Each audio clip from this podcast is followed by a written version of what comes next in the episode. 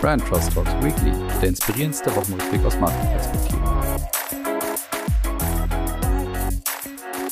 So, liebe Hörerinnen und Hörer, willkommen zurück zu Brand Trust Talks Weekly. Es ist wieder eine Spezialepisode, die ich für euch vorbereitet habe. Nach dem großen Erfolg mit Steffi Hofer letzte Woche zum Thema Customer Journey habe ich mir die nächste Expertin eingeladen. Und zwar die liebe Marion Endres. Grüß dich, Marion. Schönen guten Morgen. Hi. Ich freue mich wieder dabei zu sein. Ja, wir uns auch. Toll, dass du wieder dabei bist. Wir haben ja mit dir schon einen der erfolgreichsten Beyond-Folgen aller Zeiten abgedreht. Das war tatsächlich erst ja. irgendwann im Februar oder irgendwann im Winter. Ist noch gar nicht lange her und hat trotzdem Top-Hörerzahlen. Also von daher freuen wir uns äh, definitiv, dass du wieder dabei bist. Ich habe dir nämlich drei Themen mitgebracht, wo ich auf deine Meinung und Expertise sehr gespannt bin. Und deswegen können wir damit da einfach mal starten. Gespannt. Ja, alles ja, klar, wunderbar.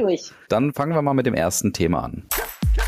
So, beim ersten Thema handelt es sich um die Sparkasse, die ja ihren Claim angepasst hat von wenn es um Geld geht, Sparkasse hin zu weil es um mehr als Geld geht, möchte damit einen Tick moderner auftreten, hat ihren Purpose nochmal adaptiert etc. Und wir spielen mal ganz kurz eine kurze Wiederholung aus dem Weekly damals ein, wo ich zum Thema Sparkasse mal mich äußere. Der Spot zeigt zu Beginn einen Bankberater, der fragt, worum geht's hier eigentlich? Und in der Folge kommt wirklich jeder, aber wirklich jede Zielgruppe vor, beziehungsweise Persona vor, die ihr euch vorstellen könnt. Der Spot mündet dann in einer neuen Botschaft und zwar, dass die Sparkasse eben dann sagt, weil es um mehr als Geld geht. Welche Ziele verfolgt die Sparkasse? Einerseits, dass sie sagt, man möchte durch diesen neuen, durch diese neue Kampagne natürlich eine neue Art der Markenpositionierung auch etablieren. Zweitens, das Thema Humor soll weiterhin ein Thema sein, allerdings nicht so laut wie bisher. Drittens, die Sparkasse möchte jetzt wirklich auch ihr Marktführer-Image weiterhin stärken. Viertens, man wolle sich auf seine Wurzeln zurückbesinnen. Ich muss aber trotzdem sagen, die Kampagne hat für mich mit ganzheitlicher Markenführung eigentlich nur wenig bis hin zu nichts zu tun. Die Diskrepanz zwischen dem biederen, dem konservativen, aber auch diesem extrem sicheren Image der Sparkasse und diesem modernen Kommunikationsstil ist mir einfach zu groß. Ich finde, es muss sich auch nicht so viel ändern bei der Sparkasse, weil sie hat einen relevanten Markenkern. Sie hat eine relevante Leistung und sie ist ja auch durchaus einer der Gewinner der Corona-Krise, weil in Zeiten der Unsicherheit sehen sich die Menschen genau nach dieser Verlässlichkeit, die die Sparkasse eben auch liefert. So, Marion, das haben wir jetzt gerade nochmal gehört, was ich da zum Besten gegeben habe damals. Und ich habe ja damals die These aufgestellt, die Sparkasse ist ja an sich einer der Gewinner der Corona-Krise, weil sie wunderbar ihren Markenkern oder das, was man vielleicht mit der, mit der Sparkasse auch verbindet, nämlich das Thema Verlässlichkeit natürlich gerade, ja, da eine extreme Sehnsucht auch vorhanden ist bei den Kundinnen und Kunden. Und ich habe mir ja die Frage gestellt, muss man das Thema Verlässlichkeit so modern spielen mit dem ganzen Thema Diversität, mit diesem, ja, so ein bisschen, wo, wo alles so bunt durch die Gegend geht, alles super modern, alles so ein bisschen aufgesetzt wirkt es? Oder gibt es da nicht auch noch eine Route, wo man das Thema Verlässlichkeit auch vielleicht ganz bewusst einen Tick konservativer spielen kann, ohne dass man dort im Marketing total bieder auftritt? Würdest du sagen, dort gibt es eine Route, wo, wo die Sparkasse vielleicht einen Tick anders auftreten könnte, aber trotzdem erfolgreich ist im Marketing? Ja, Definitiv. Wenn es um Geld geht, Sparkasse, ich glaube, das über Generationen kennen wir den Claim. Und weil es um mehr als Geld geht. Also jeder von uns weiß, dass es äh, um mehr als Geld geht. Ich finde es traurig, ja, traurig vielleicht auch übertrieben. Ich bin ein großer Fan der Sparkasse, privat, weil mit, mit irgendwie vier, fünf oder sechs habe ich dann mein erstes Sparkassenbuch gekriegt, mit das Max-Heftchen, Knacksheftchen. Knacks, genau. Ist mir zu, Knacksheftchen und dann ist man zum Weltspartag, hat sein Geld abgegeben und irgendwie haben die Eltern und die Großeltern auch noch drauf gespart und irgendwie ist man bei der Sparkasse dann hängen geblieben und auch Beruflich habe ich mit der Sparkasse zu tun und gerade in der Corona-Krise war die Sparkasse ein guter Fels in der Brandung mhm. und hat sich bei uns jetzt echt gut engagiert. Und wir haben auch privat, jahrelang hat sich niemand um mich gekümmert bei der Sparkasse. Sie hat immer mal Gehaltskonto da auch und ist immer raus und es war immer witzig und bekannt. Was, du bist doch bei der Sparkasse, ho, ho, ho. Und ich habe immer gesagt, ja, ich habe eigentlich kein Problem, die lassen mich in Ruhe. Ich will eigentlich gar nicht in Ruhe gelassen werden von der Sparkasse. Und irgendwann, vor zwei Jahren, hat der Ansprechpartner gewechselt und ich bin happy mit meinem Ansprechpartner, den ich hier grüße, Herr Schmillen. Ich grüße Sie, Sie, ich liebe Sie, Sie lieben mich, manchmal vielleicht. Aber war es wunderbar, der schreibt mich einfach an und ruft mich einfach an, der Herr Schmillen,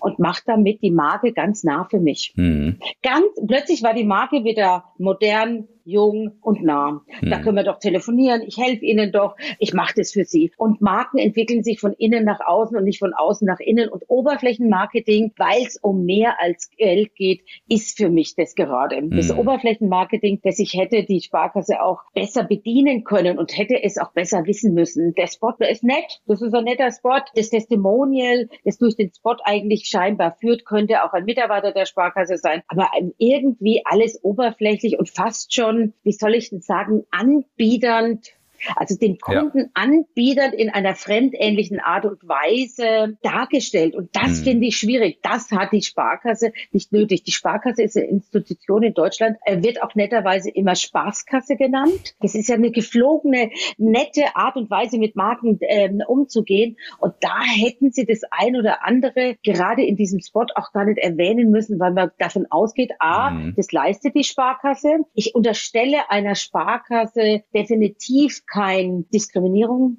kein, kein Bashing, kein irgendwie Rassismus, kein Lifestyle-Rassismus, kein Sozialrassismus, kein sonstigen Rassismus. Das unterstelle ich einfach der Sparkasse. Und jetzt bieten die mir einen Job, um mir zu sagen, sie machen das nicht. Hm, das ist irgendwie komisch. Also Sie hätten es genau andersrum drehen können. Sie hätten das Geld nehmen können und hätten sagen können, mein Gott, was tun wir denn für unsere Kunden direkt? Wen haben wir denn die letzten Jahre nicht angerufen? Oder was tun wir als Marke bewusst anders, dass wir näher am Kunden sind? Mhm. Unsere Kunden dürfen uns weiterhin anrufen. Also ich habe einen Nachbarn, da habe ich das mitgekriegt, der kann seine Bank nicht mehr anrufen, der ist 96. Wie soll der noch Bankgeschäfte machen? Die haben ihm jetzt echt erklärt, er muss es online machen. Mhm. Der Mann hat Rheuma, der kann keine Tastatur bedienen, der ist sicherlich nicht auf den Kopf gefallen, der war lange lange Jahre Unternehmer. Also wie soll das gehen, wenn ich nicht mehr meine Bankgeschäfte via Telefon machen kann? Mhm. Genau das ist es. Anstatt die Gesellschaft und die Gesellschaft merkt, wir haben ein Überalterungsthema. Wir haben ein Thema, dass Menschen, die auch in unserem Alter sind, du ja noch jünger als ich, die trotzdem das ein oder andere Problem haben, online ihr Bankgeschäft zu machen, dann überlege ich mir doch gerade den analogen Weg. Dann sage ich, wir sind da, auch wenn alle meinen, es ist digital alles so hip und toll. Wir haben eine Telefonnummer, wir haben einen Ansprechpartner, da arbeiten Menschen, da können sie mit allen Themen zu uns kommen. Dafür steht für mich eine Sparkasse und das hätten sie von innen nach außen viel stärker auf die Marke legen können und dann wäre es nicht komisches Oberflächenmarketing gewesen, sondern wirklich so beihart vom Herzen aus für die Kunden weiterhin da sein. Also mhm. gerade die Sparkasse ist für mich eine der ikonischen Marken, auch vom Markenstil her, in Deutschland, die, die ich persönlich und auch in meiner Rolle als jemand, die Unternehmerin ist, sehr mag und sehr schätze und von daher finde ich den Spot fast, und das ist jetzt ganz gemein, fast überflüssig. Hm, interessant, sehr gut. Vielleicht ganz kurze Frage noch an dich, weil das interessiert mich jetzt so, so ein Blick hinter die Kulissen der Agenturarbeit. Wer ist denn dort das treibende Glied, wenn es um so eine Ausarbeitung geht? Ist es ein falsches Briefing oder ist es eine geschmäcklerische, übertriebene Darstellung? Schaut mal, was wir für einen geilen Spot gemacht haben, weil der Spot ist natürlich von der Machart, ist da ja schon irgendwo appealing, der ist ja klasse, der ist, der ist toll gemacht und so weiter. Wenn man jetzt von von Markenführung vielleicht nichts versteht, sagt man vielleicht, ja, das ist doch ein toll gemachter Spot. Also was glaubst du oder wie ist es in der Realität? Von welcher Seite kommt sowas manchmal? Es ist me meistens ist es so, ja, das ist so ein äh, gegenseitiges Hochgeschaukel, mhm. wenn nicht einer mal sagt, stopp, was tun wir hier eigentlich? Hilft mhm. es uns als Marke? Und ich glaube, da in dem Spot ging es nicht um die Marke. Hm. Da geht es um den Claim, wenn, weil es mehr als um Geld geht, diesen Claim an die Bevölkerung zu geben, hm. glaube ich. Ich weiß es, es kann eine Mischung sein.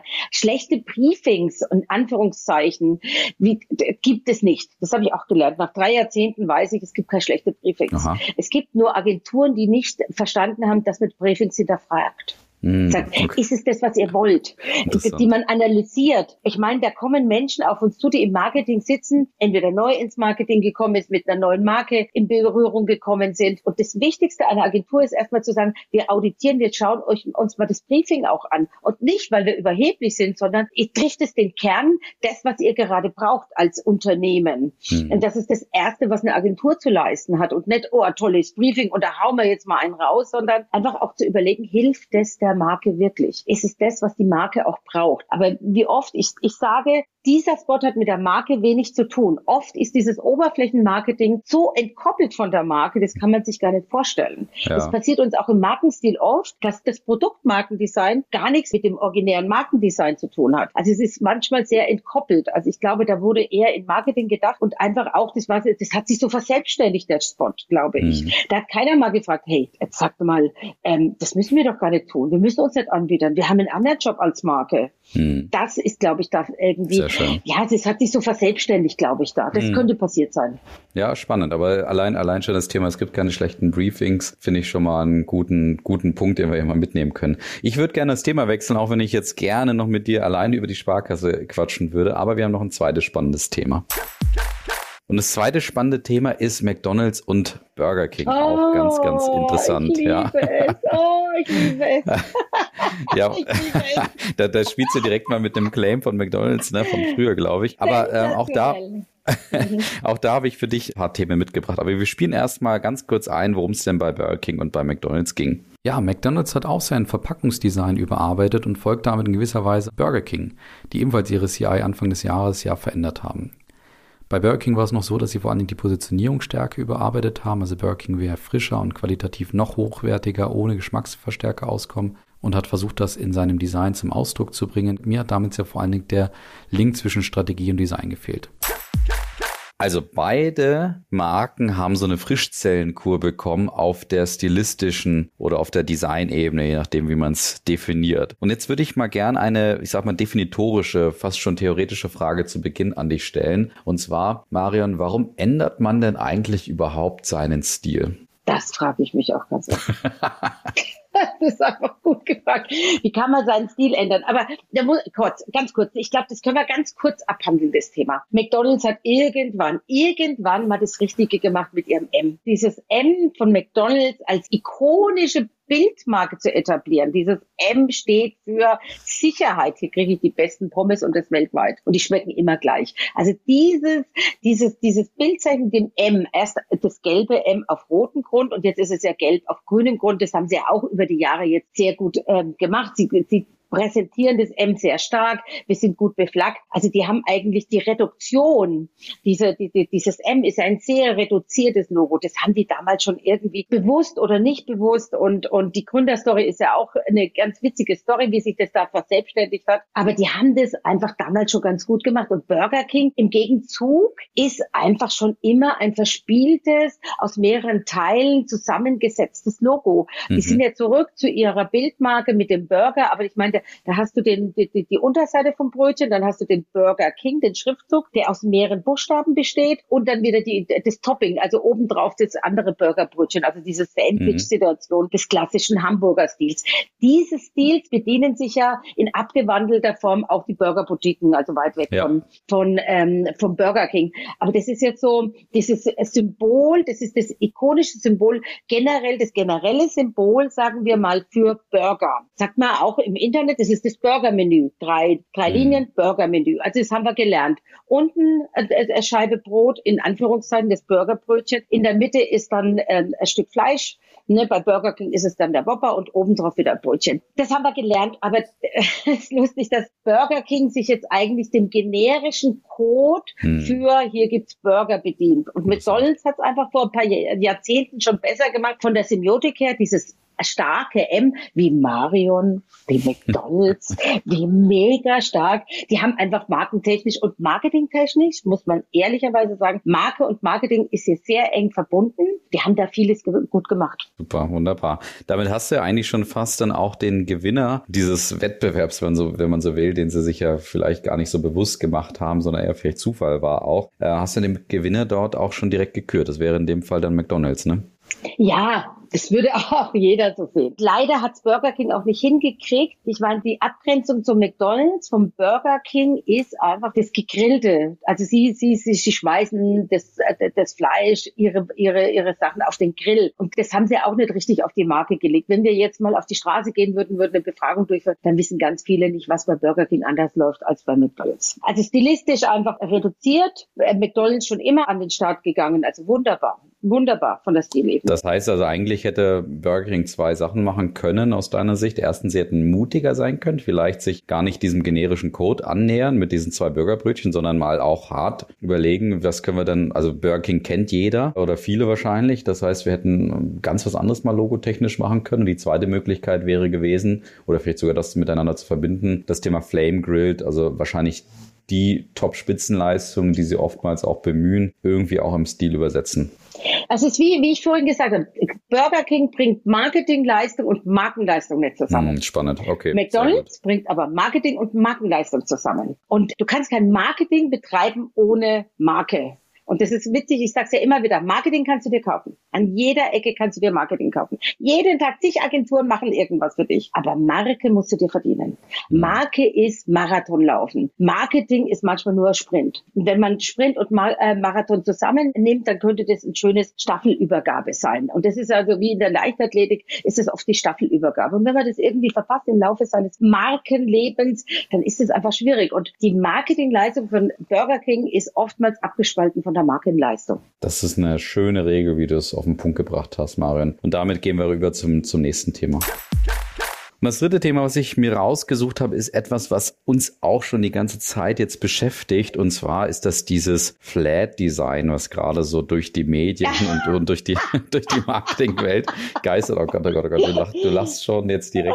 Ich, ich will es ganz kurz einordnen, bevor wir direkt ins Thema einsteigen. Und zwar äh, spiele ich da mal einen alten Clip von mir von Toyota aus dem letzten Jahr ein, relativ noch aus der Anfangszeit von Weekly. Toyota reiht sich auch ein. Und zwar in die Riege Riege der Automobilhersteller, die ein neues Logo kreiert haben. Und ihr könnt es euch natürlich was denken, es geht um die schönen 2D-Logos. Das ist ja gerade ein, ein Marketing, ein Design-Trend, dass man offensichtlich das Dreidimensionale aus den Logos rausnimmt, um einen besseren digitalen Umgang mit den Logos auch zu ermöglichen. Ich sehe das prinzipiell eh schon, schon kritisch. Es erschließt sich mir einfach nicht, dass man jahrzehntelang erstens ein Logo kreiert hat. Im Falle von Toyota sind da unheimlich viele Gedanken reingeflossen. Ich weiß, im digitalen Bereich funktioniert vieles anders, aber ich glaube, aus meiner Sicht gibt es da schon andere Mittelwege, wie man natürlich für zum Beispiel Seiten wie Instagram und so weiter, wo Logos in einem anderen Umfeld dargestellt werden, da trotzdem technisch eine andere Lösung zu finden, als direkt das Logo, wie, wie gesagt, seines, seines Hintergrunds und seiner Historie zu berauben.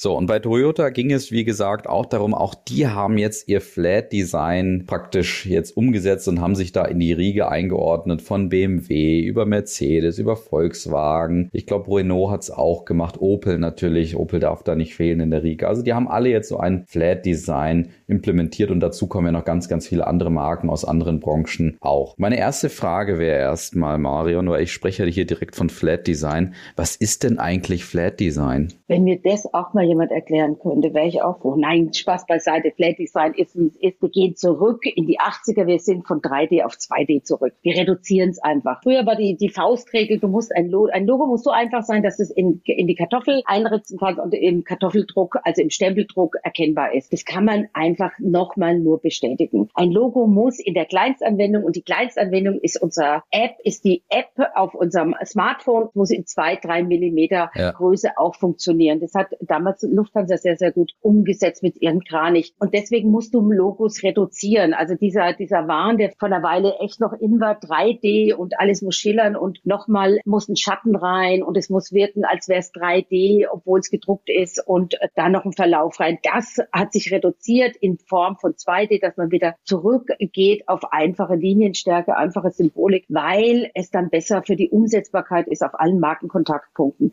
Also mhm. kannst das Marke, die, die das Logo verdichten. Aber zurück zu Toyota Flat Design. Also die haben ja nicht nur Flat Design, also sprich das Reduzierte gemacht. Also sie haben, also das, das muss man erstmal verstehen. Die Bildmarke das ist ein T. Also das ist ganz wichtig. Das versteht, glaube ich, ganz wenig. Es sind zwei Ellipsen, die ineinander greifen. Das ist ein T und dann ist außenrum die Welt. Das, die Ellipsen stehen, glaube ich, einmal für den Kunden, einmal für Sie und außenrum die Welt, in der alles passiert. Das ist so ungefähr das Toyota mal auf die Schnelle von der Bildmarke erzählt. So, dieses T tut sich schwer. Mhm. Also weil, weil ich, du kannst in der Bildmarke die Marke nicht, wenn du sie nicht gelernt hast, kannst du sie nicht so schnell erkennen. Also da macht's Tesla ganz gut.